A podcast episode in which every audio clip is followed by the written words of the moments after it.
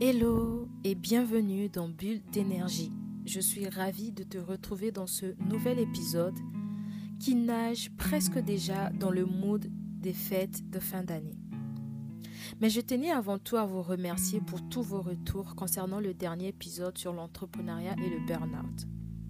Surtout, n'hésite pas à laisser un commentaire ou 5 étoiles sur ta plateforme d'écoute préférée afin de booster ce podcast et atteindre plus de monde.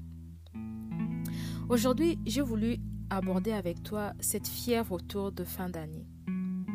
On ne va pas se mentir, la fin d'année c'est cool, surtout pour les adeptes de fêtes de réveillon, de films de Noël à gogo, les échanges de vœux, des cadeaux, des retrouvailles et dîner en famille. Bref, c'est le moment qu'on attend de vivre chaque année.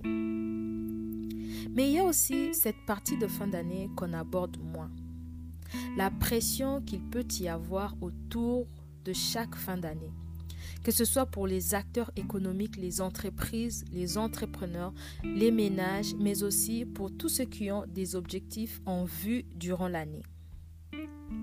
Et dans cet épisode, j'aimerais échanger avec toi autour de cette pression qui nous entoure.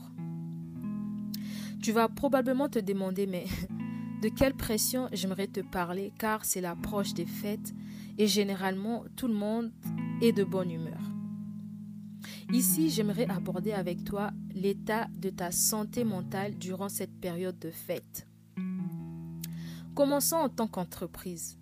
Actuellement, les chefs d'entreprise sont sur le dos des managers, des fournisseurs, des employés, car les objectifs fixés en début d'année doivent être atteints avant de clôturer et faire le bilan de l'année et aussi préparer l'année qui arrive. Pour le cas des entrepreneurs, c'est la même course.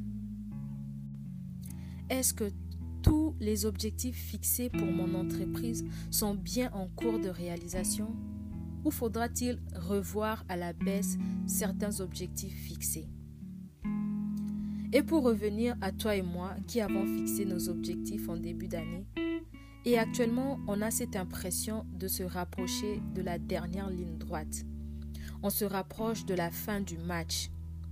Alors on se demande si son année a été bonne. Est-ce qu'on a tenu nos engagements? Est-ce qu'on a réalisé nos objectifs qu'on s'est fixés dans notre cahier d'intention, dans notre petit journal ou juste dans un coin de notre tête? Est-ce qu'on a fait de notre mieux? Est-ce qu'on a été à la hauteur? C'est la période où ce genre de questions commence à pointer le bout de son nez. Et la question du moment, qu'est-ce qu'il faudrait faire pour finalement atteindre ses objectifs avant de clôturer l'année? Déjà, j'aimerais que tu saches que ressentir la pression est un sentiment normal, surtout si tu es parmi ceux qui aiment aller au bout des choses ou qui aiment se challenger. C'est tout à fait normal à un moment donné de vouloir se mettre la pression quand les choses n'évoluent pas à la vitesse souhaitée. Mais ce qu'il faudra aussi savoir est que la pression te boostera peut-être à aller plus vite, à tout faire pour arriver à tes fins. Mais sans les idées claires, sans les bonnes stratégies, sans les bonnes bases, cette pression ne te causera plus de mal qu'autre chose. Actuellement, c'est probablement dur de se mettre moins la pression car nous entamons une période où tout le monde va brandir ses réussites, ses exploits. Tout le monde va nous parler de ses réalisations de cette année, son X chiffre d'affaires le long de l'année pour les entrepreneurs, le nombre de succès et réalisations, etc. Face à tout cela, on peut ressentir de la pression, mais également vouloir s'auto-saboter, Surtout lorsqu'on se rend compte qu'on a finalement fait pas grand-chose, qu'on n'a pas vraiment été efficace dans la réalisation de nos objectifs. C'est un sentiment normal. Mais dans cet épisode, on n'est pas là pour déprimer ou angoisser, mais plutôt comment parvenir à sortir la tête de l'eau sous cette vague de pression face à ses objectifs non atteints et face aux témoignages d'exploits des autres? La première chose à faire, c'est de te dire que tu fais de ton mieux. Depuis le début de l'année, tu essayes tant bien que mal à avancer. Et juste pour ça, tu devrais déjà commencer par te féliciter d'avoir fait de ton mieux. La deuxième chose à savoir est que le chapitre 10 d'une personne n'est pas ton chapitre 1.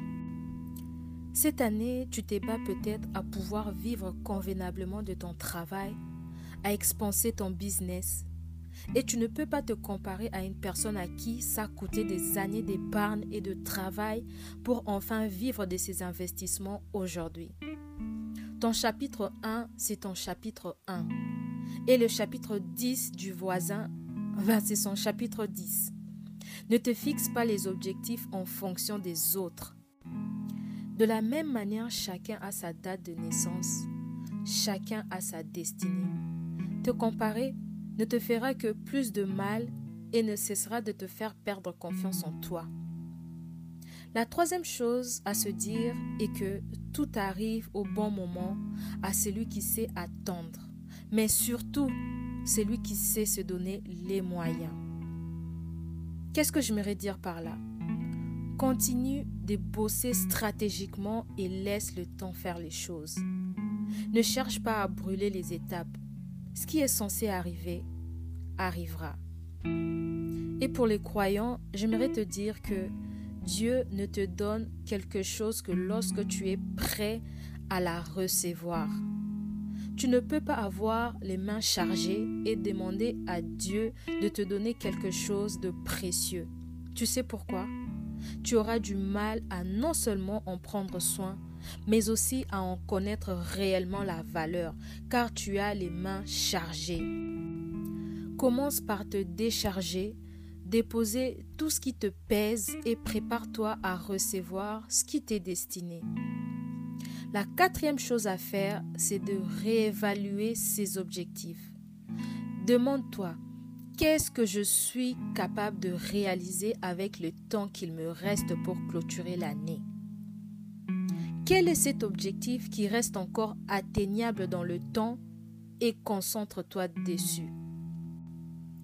Fais ce qui reste encore possible dans ton champ des tirs pour atteindre cet objectif encore réalisable dans le temps. Oublie ce que tu n'as pas pu faire et concentre-toi sur ce dont tu es encore capable de réaliser.